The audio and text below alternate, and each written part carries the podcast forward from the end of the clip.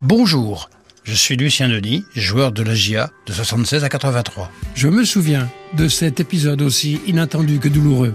Le départ de ce personnage qui avait réussi l'improbable exploit, conduire son club du niveau régional jusque sur le toit de l'Europe.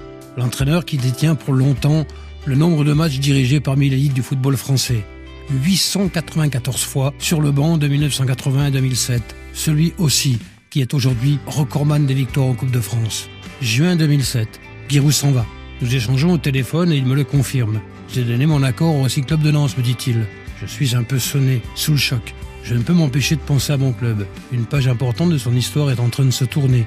Plus rien ne sera comme avant. De la division d'honneur à la Ligue des Champions, l'illustre entraîneur auxerrois aura dirigé et géré son club pendant 40 ans. Après son départ, de nombreux techniciens viendront s'asseoir sur le banc de la baie des Champs. Jacques Santini succédera à Giroud, puis Jean Fernandez emmènera la Giro vers la Ligue des Champions. La longue liste des soi-disant techniciens recrutés par l'incompétence des dirigeants plongera le club dans sa période la plus sombre. Laurent Fournier, pas du tout prêt, pour un rôle trop dur pour lui, en passant par l'indifférence de certains jamais prêts à relever le défi.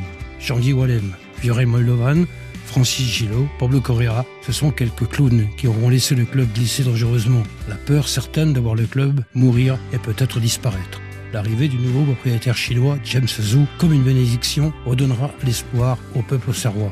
La bonne idée de recruter Jean-Marc Furlan pour un retour joyeux parmi l'élite, fin regrettable malgré tout et douloureuse pour cette personnalité bien particulière. Les compétences revenues de l'entraîneur Christophe Pétissier et de son staff se joignent aujourd'hui, sans la moindre doute, à l'ADN du club, pour de nouvelles conquêtes, pour qu'elle puisse amener encore la vers le meilleur.